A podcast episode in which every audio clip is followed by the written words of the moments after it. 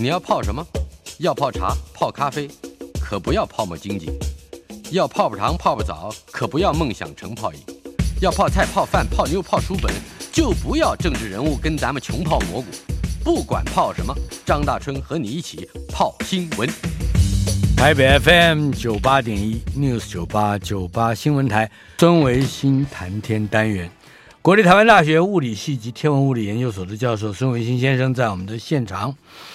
呃，维英兄，哎，大仁兄好，我们各位听众朋友大家好。我手上又有一篇文章，哎，发展人类成为跨行星物种是理想还是必然？什么意思？理想不是必然啊？很多人会这样想，嗯，大家都把这个从地球踏出去，经过太空到另外一个星球上面，作为我们人生的梦想啊，嗯，但能不能实际做得到，那就要讨论很多因素了。嗯哼。嗯，那应该是既理想理想，既是理想，又是必然，是吧？在您的这个乐观的这个习惯之下，您的思维应该是这样想的。可是大川兄，我的感觉是这样子啊，嗯、搞科学的人呢，他一心向往的就是科学上能够做出精彩成果来。无论你是说搭的太空船出去，或在另外一个行星上落地生根啊，嗯，但问题是你的钱是被政治人物控制的。嗯，政治人物就要听选民的。嗯，选民到底是不是能够把太空任务到月球上去，常驻在月球或者登陆火星，当做这个社会里面的最高要求？嗯，最高顺序那就很难说了。是，所以这是哦，就它的优先性。嗯，这牵涉到人们对于和国民、公民，嗯，对于科学的理解。嗯。对，这是一回事。那即使在在你说上个世纪阿波罗任务最成功的六零年代，全美国支持那个任务的也不超过一半呢。嗯哼，因为很多人会认为你钱应该花在别的地方，国计民生上面啊。有哪一个国家可能会超过一半？有没有？不知道了啊。但重点是说，这篇文章写的是说，不是说我们讲社会、政治、经济的这些因素，那也是我们无法控管的。嗯、我们谈的是说，人如果是两两个阶段，一个是你搭着太空船出去。咱们今天就不讲月球，月球很近，两天就到了嘛，待几天就回来。如果我们真的要跨行星到火星去的话，单程是八个月。到火星一住呢，那个至少你要住上两三年才能往回走的，因为地球、太阳、火星要排成一直线嘛，那才节省时间。但是呢，路上已经很辛苦了。是，你可以想象，大春兄，你在一个很狭小的空间里面，就挤上三四个人，然后你还得带一堆吃的。嗯，窗外的景色是极其无聊，就是漆黑的背景加上点点星空星光啊，然后一路飞过去，三个人磕头碰脑，就这么这几个，然后八个月的时间，到了那以后住下去了，那到底那个环境是不是真的能够人能够在里面发展出一个独立的存活的生态系统出来？是，那这就是为什么我我在这篇文章里面提到了我们在二零一八年。二零一八年的暑假，嗯哼，在科博馆办的第二次科普学游呢，就到了夏威夷。是，当当然安排这个行程的时候，有植物的，有天文的，有地质的，刚好碰上火山爆发。天文的话，世界级的天文台。但是呢，我额外加了一个行程进去，就是联络了在大岛南边那个山上，Mauna Loa 那个山上呢，NASA 资助的一个火星模拟基地，带着大伙儿去参观。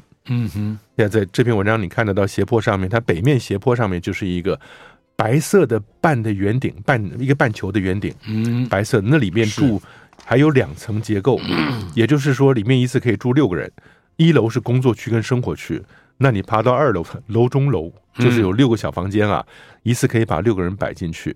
那个地方的名字叫做 High Seas，High 就是 H I 就是 Hawaii 的意思啊。嗯，那然后 Seas 呢就是一个模拟的 simulation 啊，什么的一一个环境 analog 之类的。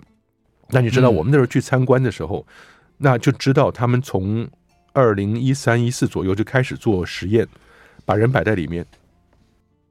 刚开始六个人进去了，先住四个月。然后你你要出门，你既然是在山坡上要出门的话，你得穿上火星装，嗯，厚重的火星装，那会去了，我自己都还穿着试试看呢，行动很不方便。但是呢，你要出门一个礼拜出去一次，其他时间是在屋里头，你可以收发 email 跟你的朋友来家人写信，但是呢，每封信都要延迟二十五分钟才会收到。嗯哼，所以这是。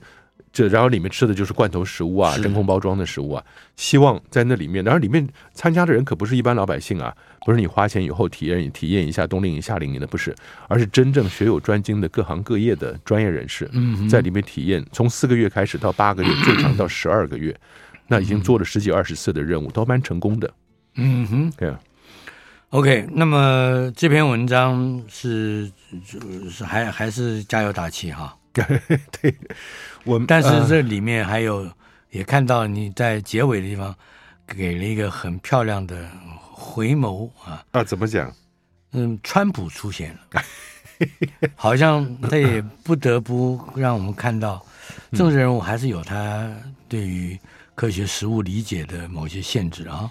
哎，大真兄，那就是回到我们以前有没有说过那个老笑话？嗯，今天的咖啡就是明天的咖啡嘛。是在太空站上面，那有一回呢，那个女太空人 Peggy Whitson 就已经超越她太空里待的时间，超越了所有美国的男性、女性太空人。所以川普当然不能免俗的从椭圆形办公室打电话给她，嗯哼，然后也问不出什么有道理的话来，就问她说：“你们上面有什么好玩的？” 那 Peggy Whitson 就说了：“老笑话，我们今天的。”咖啡就是明天的咖啡，因为尿液要收集起来嘛，嗯，重新经过滤清器了以后，就变成明天泡咖啡的水。那我那时候想说，你川普作为三军统帅、国家元首，总应该讲点激励人心的事情吧？对啊，要孙馆长都是这样做的啊，对对对，为国珍重啊，辛苦啊什么的。没有想到，当时我看的那个节目，川普说了，还好不是我喝，有点傻眼啊。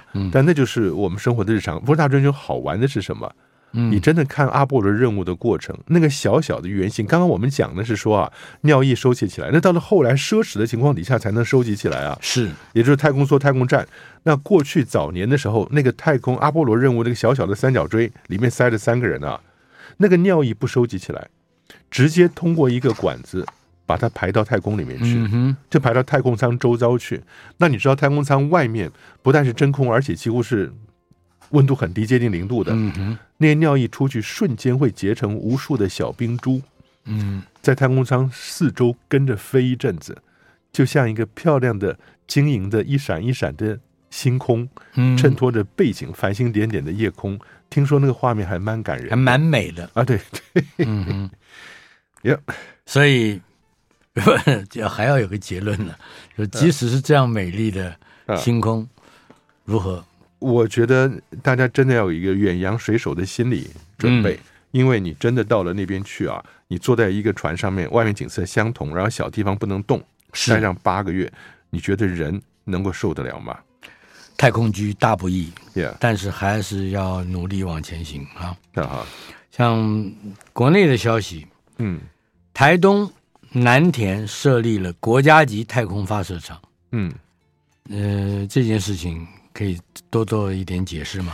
对，大师兄，我们在节目里也说过了好几回，也就是在台湾想要发射火箭，就碰到很多困扰。嗯，一方面是土地取得的问题，另外一方面是即使是国有地，也是因为跟我们当地的呃民族啊文化那些有有纠纷，所以你没有办法发射。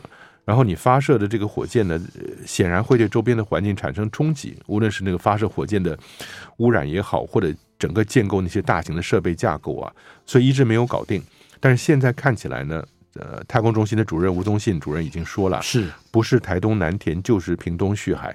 嗯哼，但那就这两个地方，对对，地方都很小，因为现在能做发射的也不过就是一公顷左右。那你就是发射一些，譬如说学校里面小的啊，或者是比较小规模的火箭，嗯，说那些大学的太空火箭什么的。嗯、是，但是如果真的未来要走国家级的发射场域的话，那恐怕不是几十公顷、上百公顷是做不到的。对，如果说从比较更远程的目标，嗯，或者是期待，也就是刚才在前一篇文章里面所提到的理想啊，嗯、那不能在岛内自己就是在自己的土地上发射，呃，到底重要不重要？你这个东西，因为它是个敏感的东西，你把它摆在别的地方，你完全没有控制的情况底下，那是很困难的。你说，如果我们摆到一个公用的地方去，譬如说法属圭亚那去跟欧洲合作，是，你会会会说我们摆到美国去，佛罗里达州或者是加州爱德华那边可以发射，他就说，那你干嘛就不用我的火箭算了？嗯，你为什么还要把你的火箭远程搬过来？以前台湾的晋升公司呢，在澳洲试的有发射，是，但是也没有很成功，也并没有从那边成功发射过。澳洲还是愿意让你把你的火箭搬过去以后，在那儿发射的。嗯哼，那所以我想釜底抽薪的办法，就是在台湾自己能够做出一个火箭发射场来。如果我们要做一个能够不要说打到火星了，嗯嗯，到月球好了，嗯这样等级的火箭，嗯，那大概需要多少多多大的腹地？哦，那个还是蛮大，光发射火箭的位置不并不需要太大，嗯。但是你整个火箭，譬如你是要用什么燃料，旁边那些燃料储存槽，嗯，发射的时候呢，我们说过把噪音吸取吸去掉的水，移除噪音的水，这些都是巨大的建筑。那你还有整侧，他们叫整合测试，叫整侧厂房，嗯。整侧厂房，然后人住的地方，人的餐厅，让人休息的宿舍，你整个这个环境建构起来，那那我估计，像我们以前在在科博馆的话，它就大概是十四点五公顷吧，将近十五公顷。嗯哼，你有个十五公顷的环境，应该是最低的要求。如果你有三十到六十公顷的话，比较能够做一个像样的国家级的发射场。那这个土地，说老实话，台湾很困难的。嗯哼，那还还要继续认为它可能是必然的吗？如果我们看呃火箭发射不要太大只的话，嗯，那你做个小型发射场勉强够用。永远是小型的嘛。啊，对，永远是小型的啊。那对我们来讲，太空科学的前瞻，呃还还能够找到更合适的什么样的目标呢？那可能你就自己做卫星，卫星然后送出去交给别人发射。因为现在看起来，世界上的商用发射小型卫星的发发射市场越来越成熟了。嗯，无论你说是美国也好，或连印度、中国大陆或者韩国都日本都跳进来抢这个发射市场了。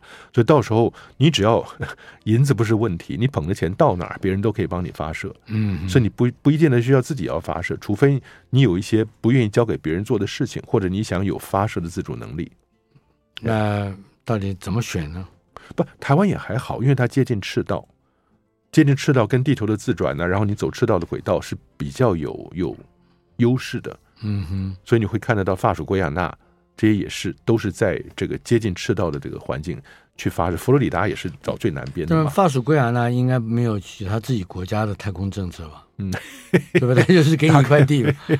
对对对对，就是反正欧洲就是把他们东西都搬到那个地方，就等于是欧洲的治外法权。你知道，我是觉得这些中南美洲的国家看着其实也很难过。我们最早在研究生的时候去智利做天文观测，嗯智利的天文台 Cerro Tololo 托洛洛山的天文台，它是泛美天文台坐在那个地方的。嗯哼，那那边的美国天文学家就骄傲的不得了，开着 BMW 的车子过了门口，那里面的保全跟他打招呼，招呼不打，哗就过去了。我都觉得这些，反正他出钱在这个地方建立基地，他就是主子。嗯哼，嗯，这当然嗯跟我们的太空太空发展，尤其是我们的独立性跟目标，嗯，好像看起来是有一些法属圭亚那的性格的啊。不不不，我们现在还是想办法。我从吴主任的这些想法里面，应该能够理解到，希望是做一个给台湾自己用的发射场。那我觉得都没有关系。我们讲千里之行，始于跬步吧。嗯，就从小地方开始，你先搞个几公顷，做出一个小火箭能发射的地方，有就成功的。是现在已经发射了几个四千公尺的嘛。那呃，那是大学，那大学不见得在那个地方啊，有些是在那边，有些是在新竹的沿海啊什么的。但是呢，我觉得值得做，因为它本身就是一个学习的过程。因为这个事情，你拿着钱可以找别人做，等到哪一天你拿着钱别人不做的时候，嗯你自己要没有，那就那就那就断了。对，那就断了。嗯对对对，好的，另外一个题目，嗯不让中美专美于前，不让中美专美于前，是吧？嗯嗯，对。对欧洲也开始有它的登月计划了。Yeah，我觉得欧洲他们也要开始往往前面走了，是因为你如果说都看的是中国大陆啊、美国在那边干嘛的，都都挺兴奋的。嗯但是欧洲呢，就把他们二十几个国家的人凑在一块儿，他们自己去发展这个呃登月的计划。二十二个欧洲国家，对对对，嗯二十二个欧洲国家。但是我们过去所看到的，很多时候跟欧洲结合的计划呢，那欧洲看起来还是蛮蛮统一、蛮单一的啊。嗯但你可以看得到，因为他们看到了其他国家这样子发展，但是呢，他自己就给自己定了一个目标，啊，也就是他是很希望他们未来能够在在我们这十年之内吧，二零二八年，他们先要能够建立一艘去太空站的太空船。是我觉得欧洲到现在没有合众人之力做出一个进出太空的常用的一个交通工具，嗯，很可惜。是。那除了这个之外呢，一个是到国际太空站的太空船，另外是太空人登月，所以他们是登月能力，嗯，呀，发展太空人登月的能力，也就是说他，他他希望能够呃能够证明给大家看，欧洲人也可以上太空。嗯嗯，但是他还是跟美国合作吧？呃，Yeah，因为美国反正经验丰富，然后技术也强。但是欧洲本身有它的能力，你看欧洲的火箭都是自己做的，嗯，很多时候美国出了问题，他也找欧洲啊。是，对，好的。不过这个有一些太空的发展的理想啊，嗯，今天这是我们的关键字，嗯，呃，非常虽然看起来丰满，但是办不到。这些太空的概念对于 NASA 而言，好像是很大胆的尝试。但是也很难真正在短时间之内接受。呃，也是因为有一些新创公司呢，他们就会提出一些很充满创意的想法啊，希望能够得到政府的资金益助。当然，很多时候你的目的就是为了就是要钱，就是要找钱。对，那他们其实有一个概念是希望在地球跟月球之间建立一个不用推进剂的运输系统。嗯，哎，不用推进剂的运输系统，这个其实就蛮有趣的啦。就是他希望用用车辆进出的能量，嗯也就是你送上去了以后，那利用动量转移，它就不要再继续推进，然后用转转转转了以后，圈子越转越大以后就出去了。但是呢，这种所谓的低成本运输系统，嗯，一直没有入选到。NASA 本身的这个任务里面去，哎，这个我不是太懂哎，可以解释一下吗？呀、嗯，它、yeah, 其实也我们现在出去的题其实蛮昂贵的嘛，因为你要从地球上用火箭用推进剂把它送出去，嗯，right？那如果说它叫 Astra Gate，也就是说它这边在地球周遭建立了一个 gate，然后在月球周遭那边建立一个 gate，然后你在地月上面利用动量转移的方式，然后把它丢出去。甩出去，因为地球本身带着这个这个周遭的这个太空站，它本身会转嘛，嗯，啊，引力，对，用引力方式甩出去了以后，你就不要用推进剂，甩出去了以后呢，能够对着月球飞过去以后，它位置角度刚刚好，进到了月球引力场，被它抓住以后，就绕下去了。所以这是低成本的想法，就不想用火箭推进剂的概念，所以它也不会太快，呃，不会太快，不会。那慢到什么程度呢？我就是 一个月有一班。呃，一个月一班，他的细节就没有多说了，嗯、但是也也就觉得说，你新的新创概念很有趣，但是它是不是真的能够落实就不知道了。那么在这个新闻之下的什么热核核热火箭了、嗯、太空栖息地了，也都是一些新创的概念，嗯、是吗？呃，对，也就是说，你今天不是用一般的那个呃火箭推进剂来做了，而是用热核引擎。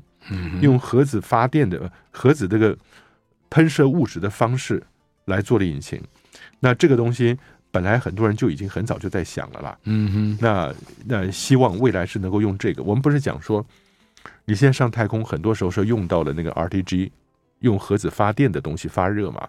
但实际上呢，这个事情已经不是新闻了。核热的火箭在最近这两三年已经开始了。嗯，那希望用核动力的推进系统来推进火箭。嗯，你能够用核动力推进潜艇，为什么不能用核动力推进火箭呢？一样的道理啊。是。那么太空栖息地这个项目呢？哦，这这就很很麻烦了。就是这些东西都只是提一下这样的想法。嗯，那你是让大家去做创新，在太空建造，然后一个太空站里面有住宅、有铁路、有树木、草地，然后自己的水源，然后有自己的农业。嗯，那说起来很好，能够让一万个人。在里面工作 跟生活。啊，所以，但这这比较像什么？比较像你在星际呃效应的电影里面看到的，最后在地球旁边搞一个大的那个摩天轮吧，嗯，一边转一边产生人造重力以后，是。那个谁他的女儿就在那个地方了，哎，所以这说一说，这都是理想，都是不，大专就是这样子啊，就这些理想真的有人在研究，嗯哼，其实很重要的是研究的过程中累积的知识。我在我当研究生的时候，那是多久以前了？在美国就已经去，因为好奇参加了一个月球建筑研研究学会，嗯，上面告诉你怎么样去在月球上盖盖建筑，对，怎么盖房子呀？孙维新谈天，科学人杂志总编辑孙维新先生在我们的现场。哎，想要让您的名字加入木卫二快船任务吗？嗯，这是 为什么要把名字送到火星以外的深空呢？呃，以前名字也有人送到呃火星去，也有人送到别的行星上去啊。啊那这也是 NASA 一贯在做这些长期的行星探索任务上面会做的公关小噱头啦。嗯哼，那是个宣传啊，是个宣传。对，大家如果想让自己的名字跟着一个太空船，那个太空船就叫 Clipper，嗯，快艇队。啊、NBA 里面不是有个是这个对这个洛杉矶的快艇一样一个快艇队啊，那名字一模一样，Clipper，、嗯、那叫 Europa Clipper。他去的目的呢，就是我们讲木星有四大卫星嘛，木星其实卫星现在九十几个了，嗯，那四个大的，第一个木卫一是 Io，那个上面有火山的，第二个就是这个 Europa，、嗯、是 Europa 虽然不大，但是是人们早期第一个注意到 Europa 可能有地下海洋的，嗯，那个卫星嘛。那所以上次不是已经有一个叫 Juice 的，是跑去了嘛？欧洲的跑去了以后，现在呢，美国的 Clipper 也准备要发射了。但发射之前，他就说：“哎，大家把名字送过来吧。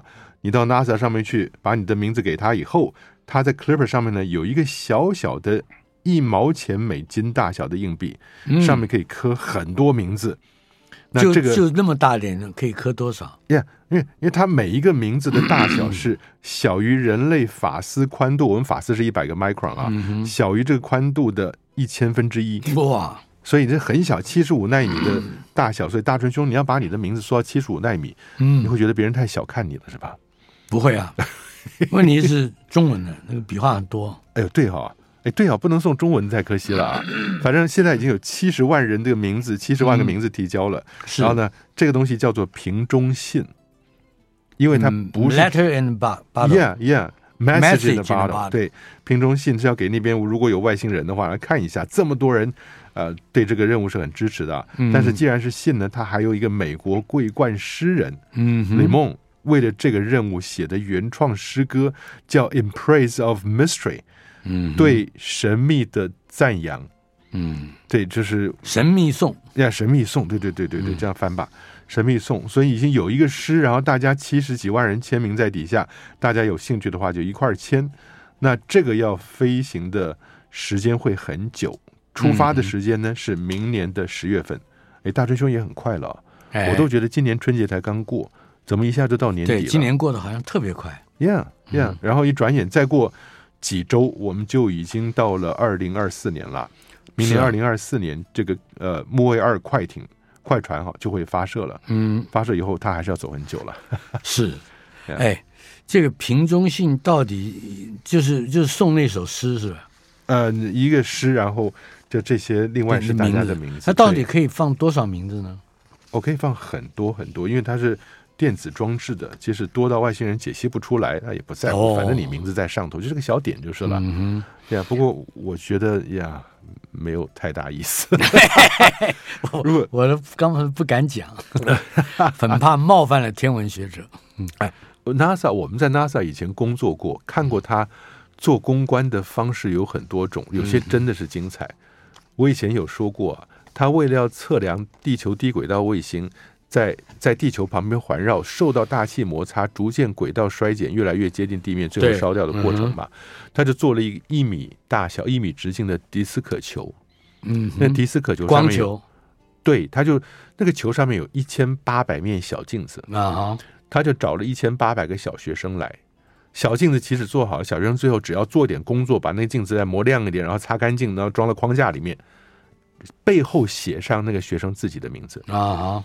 那这一千八百个镜子，小镜子装在那个一公尺直径的球上面，嗯，那个球发射出去了，在地球轨道上，因为它很亮，是，所以很多地方都可以观察到它的轨道在哪里。嗯，你知道吗？它在高度改变的时候，它出现的时间就会改变，因为它高度降低，速度就变快。哎，所以如果你会今今天晚上五点钟应该出现的，结果四点钟就来了，嗯，代表它的轨道已经又降低了，又降低了。对。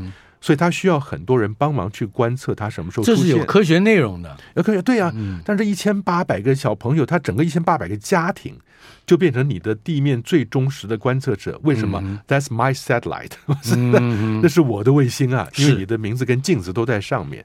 所以 NASA 搞这个公关是非常成功的。嗯嗯，好的，接下来第二次 Starship 试射，Yeah，成功了也失败了。哎，成功就还不能算吧。上次大锤兄，您记得第一次火箭试射，今年四月份的时候是试射上空中以后，对几分钟之后不就炸了吗？马斯克说成功，马斯克说成功，然后整个 SpaceX 的年轻人在那边欢欣雀跃、鼓舞。我都不知道为什么一个老板能够这么成功的洗脑他所有的员工。嗯哼，亲眼看到自己公司的火箭爆了，还觉得这个叫傻子共振，还有共振的效果啊。嗯哼，我我今天看到另外一个演讲叫天才群聚。嗯，所以差不多的意思。嗯，那这一次呢，就是大家前不久可能看新闻都看到，十一月十八号发射升空了以后啊，嗯哼，那他这一次发射台能够让它顺利升空了，然后升空的过程中呢，也完成了几个重要的事情。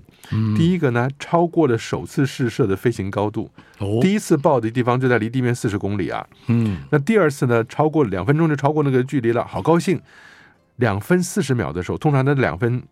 猎鹰九号是两分十秒，是它现在这个是两分四十秒。四十秒，Starship，那引擎关闭了以后，然后点燃第二级火箭，同时分离第一级火箭。是它这个很重要的一点是什么？它想做一个热分离的过程。嗯哼，什么叫热分离呢？你以前我们所看到的那个画面，大追兄，我觉得现在人太幸福了，因为他的火箭内外都装上了摄影机，尤其是外面，嗯，你会看到整个起飞的实况画面。我们以前在 NASA 工作的时候，你只能看到那些负责操作人他面前电脑上的数字，看他们一会儿欢呼，一会儿紧张，一会儿拍手，一会儿拥抱，你就只能猜那些数字告诉他们什么事情。你现在是每个人都可以透过画面直播看那火箭自己现在发生什么事情，是。即使连降落到火星，你都会看到那个镜头往上拍，降落伞出去了，嗯，哇，那真的很精彩。是，那你现在看到就是 他在两分四十秒的时候呢，我们以前看到是第一节火箭脱落了。嗯，第二节火箭呢，过几秒钟点燃了，是啊啊，底下这个群众又是一片欢呼啊。但是这个过程，大家你会觉得很奇怪，第一节火箭关了，它就没有加速了。嗯，第一节火箭脱落了，它也没有加速。嗯，一直到第二节火箭点燃了，它才开始加速。这中间是不是顿了一下？嗯哼，少了一个加速的不间，就是不连续了嘛，间断过程。所以热分离是什么？是第一节停止点火，第二节就点火，还没分离。嗯，第二节点火了，点火以后第一节脱离，是，所以他这是先点火，先点火再分离，那他做到了这一点，嗯，所以这一次星舰试射呢，这个热分离也成功了，但是很可惜的有两个巨大的失败，第一个失败就是他第一节火箭掉头要回来的时候啊，空中爆炸了。第一节还是爆炸了，还是爆炸。就第一节，你像以前都觉得已经是行之理所当然的事情了，嗯、对着地面回来以后，回来了嘛。对，然后重新竖起来，然后尾巴着地，然后落下去了。嗯、那这是第一节火箭该做的事情，没做。第一节火箭，哎呀呀，分离了以后呢，隔了不久，它燃料泄漏，所以它本来想转弯要飞回来，转弯以后没有多久就炸了。嗯、是第一节火箭就炸了。那第二节火箭应该是。把上面最上面这个，这反正是一个模拟的卫星啊，送到地球轨道以后，绕不到一圈，再一次回来就进到了夏威夷的海里面去。嗯嗯，那这就是成功了，因为他们起出发的地方是他的德州的太空港嘛，是叫 Poca，你记不记得 Poca Chica？Poca Chica，Yeah，Boca Chica 那个太空港，从德州出发。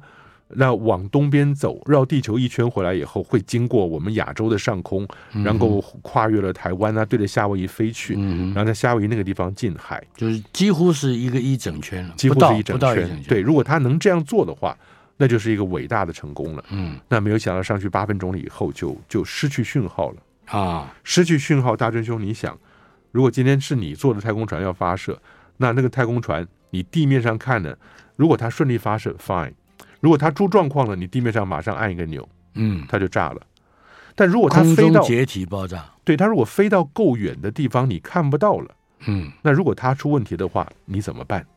嗯哼，很简单，如果那个火箭上面带的卫星上去了，它如果跟地面联系不上，它会自毁啊。因为它跟地面一旦断了联系以后，它就自己了断。嗯，所以这个自己了断，我觉得。哎，他们三分二十秒，然后他怎么样呢？快速计划外拆卸。什么叫做快速计划外拆卸？这个东西快速的计划外拆卸是吧？就是不是在意料之中的。对，它这个名词其实用在是什么？我刚刚讲第一节火箭爆炸嘛，是它可以用在每一个爆炸上面。本名它的原意就是爆炸，嗯，但是它不能讲爆炸，讲爆炸不好听。对对对对对，计划外，快速的计划外的对拆卸，快速就是 rapid，不是讲 fast，是 rapid。然后呢，计划外是 unscheduled。嗯，schedule 就是有时间表的，嗯，unscheduled 没有时间表的。然后 assembly 是组合，那 disassembly disassembly 就是分解了。嗯，所以应该讲是说，呃，迅速的，呃，没有预计的，呃，拆解了。嗯哼，那你用爆炸就行了嘛，就是炸掉了。对呀，对呀，以前我们也也干这种事情，你知道吗？那个有一个 NASA 的火星任务，对着火星飞过去，嗯，结果呢，因为英制公制的折算错误。直接撞在火星上面。嗯哼，NASA 后来出现的新闻稿是什么？嗯哼，是这个太空船跟火星 fatally close，致命的接近。致命的接近。我说，你说 crash，这个英英文很多这种，比如说说你说一个人个子比较矮，嗯嗯，所以他就 attitude challenged，啊，是不是？或者他比较胖，就是 vertical challenged。他他千万不要流露出对这样的身材的。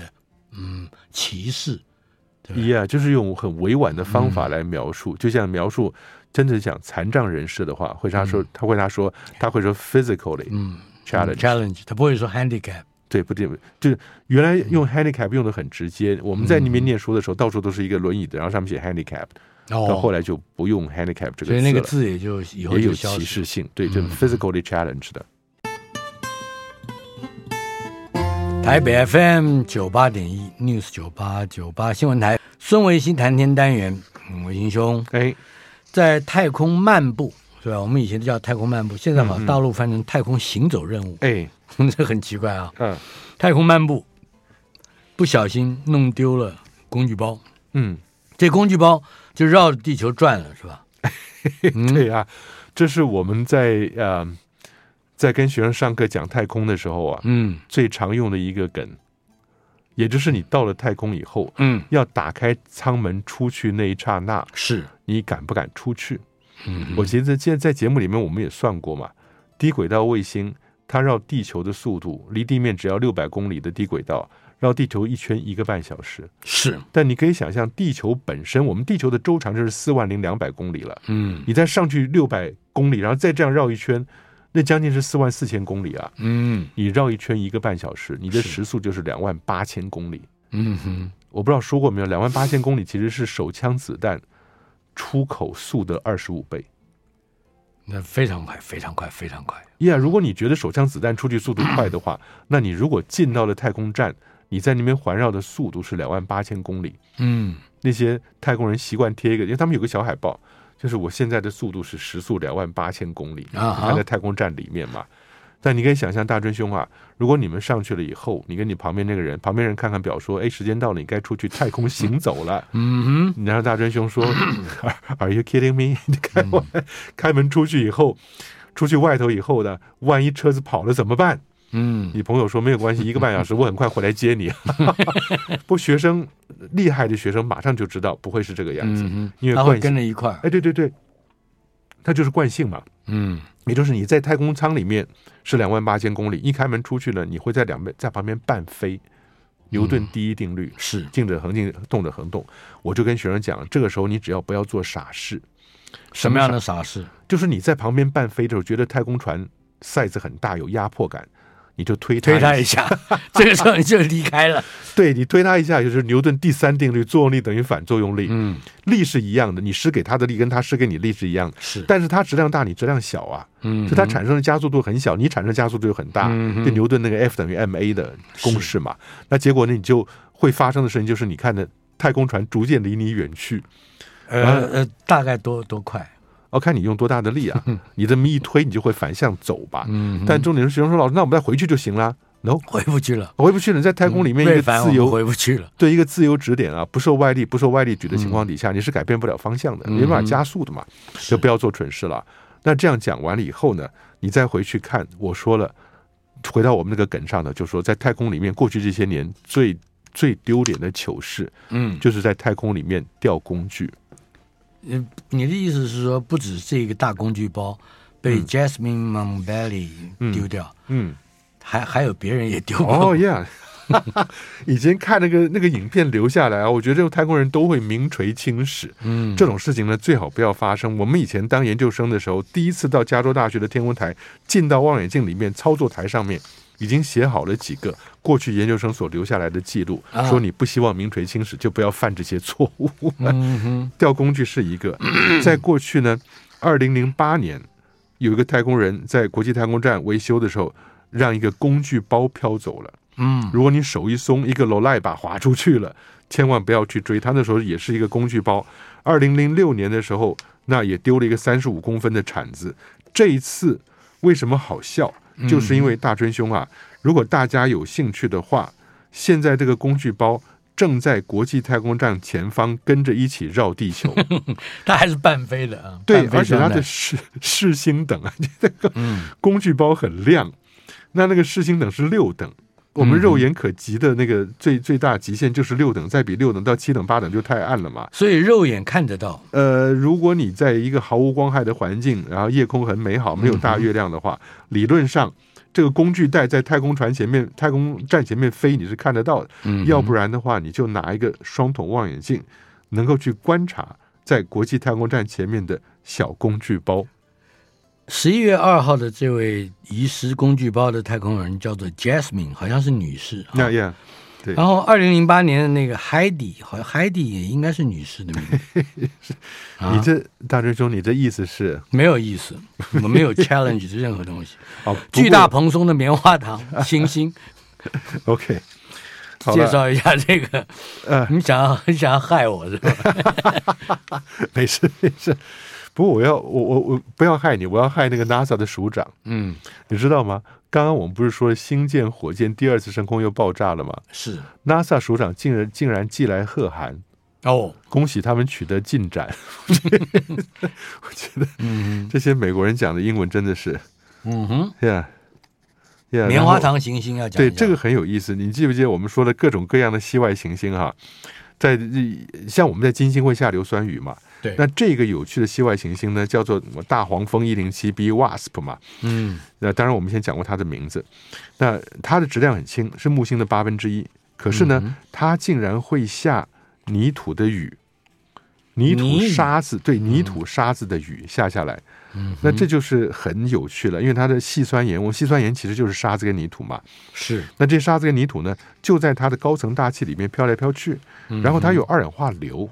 上你记不记得我们说二氧化硫达到平流层上去嘛？嗯，那它就会臭鸡蛋的味道。当然，这个地方二氧化硫会有火柴烧焦的味道。嗯，那所以这个地方很有趣啊，就是细酸盐的颗粒在温度到了一千度 C 的行星大气里面，嗯，会变成云，也就是它是沙的云，沙跟泥土的颗粒所做成的云。嗯，是。那所以呢，到了这个行星，它外层大气温度在五百度 C 的时候，它就会下雨 下下来。那么热吗？Yeah，所以这是细酸盐的颗粒的温度也有一千度啊，Yeah，摄氏度。对对对，但是我再上去它就会化掉了细酸盐。但是呢，嗯、在在这个行星上面，距离我们两百光年的一个超级海王星，大军兄，这个超级海王星其实蛮重要的。嗯，那做天文观测、做天文研究的人，常常把海王星拿来跟地球做对比。嗯哼，也就从地球开始做，我们跟地球是正常形态，然后比地球大一两倍的叫做超级地球，是大到四倍。就是海王星，嗯，我们是一万三千公里，它是 五万两千公里，刚好四倍，再上去就是十一倍的木星了。所以你会看到地球、海王星、木星这三个是我们太阳系里用来做标准，去描述别的系外行星的大小。所以这是个超级海王星，但它还是有很多云气，因为天王海王外面也都有云气嘛，所以这些云气呢，竟然会有沙土从空中落下，所以到那边吃土是一个很自然的事情。天上都不会掉馅饼啊，不，可是会掉沙子。我不知道现在的哪个的广告一天到晚在那边说吃土，开的广告看得很沮丧。嗯，AI 真的是我所了解的或听过的 AI 吗？嗯，AI 找到了如何预测大浪和巨浪的公式。嗯嗯，疯狗浪啊，Yeah，所以这些这些巨浪啊，你说一九九五年有一个高达洪峰高达二十六公尺高的巨浪。在挪威嗯撞到它的石油钻油的平台。嗯，所以这种巨浪的确是存在的。那你说它原来的这些数据要从哪里去算？它从美国的海岸、跟领海、跟外海到处去那个浮标把它收集过来。那那是收集浮标的数量是很多，你就大量的浮标。你记不记得我们看那个明天过后那个地球动起来了，对不对？那有一些人他们是侦测到大西洋北部那个浮标温度剧烈的变化嘛，所以他就会知道那个温度就不对了。但是我们在美国他们在海岸跟海外领土上有一百五十八个地点浮标，是每天二十四小时不断的收集这些浪的数据啊。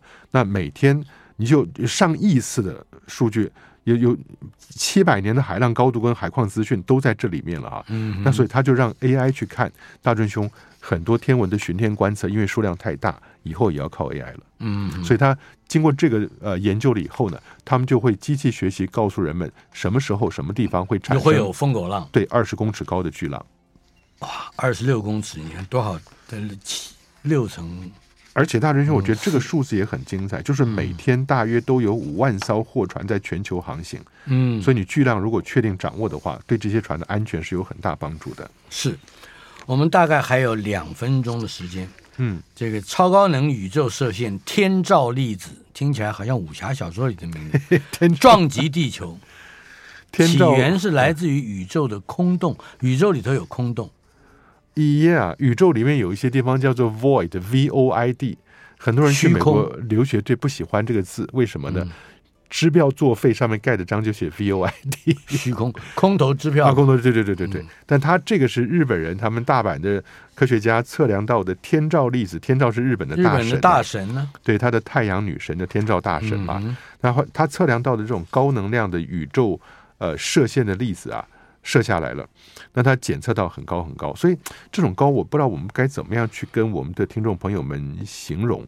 但是这些大质量的粒子，你可能是呃多少个一个世纪里面有一个会到地球上来。嗯，那以前那个粒子，以前接到很强很强的粒子，你要给它取什么名字？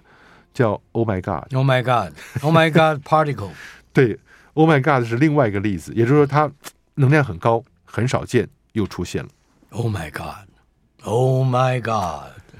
对，我是觉得这些又是新的知识，嗯，让我们知道说宇宙里面还有这么高能量的宇宙射线。嗯哼，那你要不要顺便谈一下哈勃望远镜证实了距离地球只有二十二光年的类地行星？哦，那个类地行星很接近我们，比我们地球稍微大一点点，半径大一点，重量大一点点。如果我们上去的话，在那边生活的也还是会很自然的。二十二光年是的是呃相当近了，嗯，因为最近的嘛，应该是呃，目前没有最近的，其实是半人马座南门二四点三光年的那个比邻星旁边的哦，比邻星旁边那个呃那个那个小小的系外行星啊，嗯、天狼星在八光年，但二十二光年已经算非常近了。